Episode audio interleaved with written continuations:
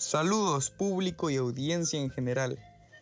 Hoy les contaré una leyenda muy famosa prominente de los barrios de la Carita de Dios. Sí, estamos hablando de Quito. Espero les encante tanto como a mí. Cuenta la leyenda que hace mucho tiempo existía un indígena llamado Cantuña. A él, los padres franciscanos le habían encomendado la construcción de una iglesia en Quito la de San Francisco. Este aceptó muy gustoso por aquel trabajo digno de respeto de la antigua colonia. Sin embargo, le impusieron como plazo seis meses para terminar la construcción. A cambio, él recibiría una gran cantidad de dinero y respeto de la iglesia. Aunque parecía una hazaña imposible de lograr terminarla en seis meses, Cantuña puso su mayor esfuerzo y empeño en terminarla reunió un equipo de indígenas y se propuso a cumplir la obra. Sin embargo, la edificación no avanzaba como él esperaba, puesto que múltiples retrasos e infortunio acechaban la construcción. En esos momentos de pena angustia se le presentó Lucifer y le dijo, Aquí estoy para ayudarte. Conozco tu angustia. Te ayudaré a construir el atrio incompleto. Eso lo haré antes que aparezca el nuevo día.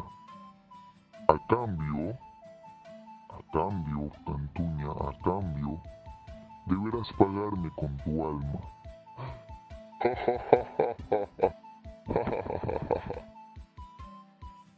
Cantuña aceptó el trato ya que estaba a puertas del plazo estipulado. Solo quedaba una noche para terminarlo, de lo contrario sería encarcelado.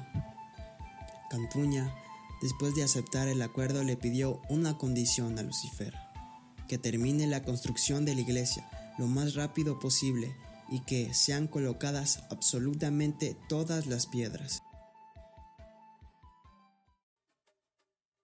Instantes después, Cantuña se vio desesperado y abrumado porque los diablillos avanzaban muy rápido, tal como lo prometió Lucifer. Al cabo de unas horas, la obra se culminó un poco antes del amanecer.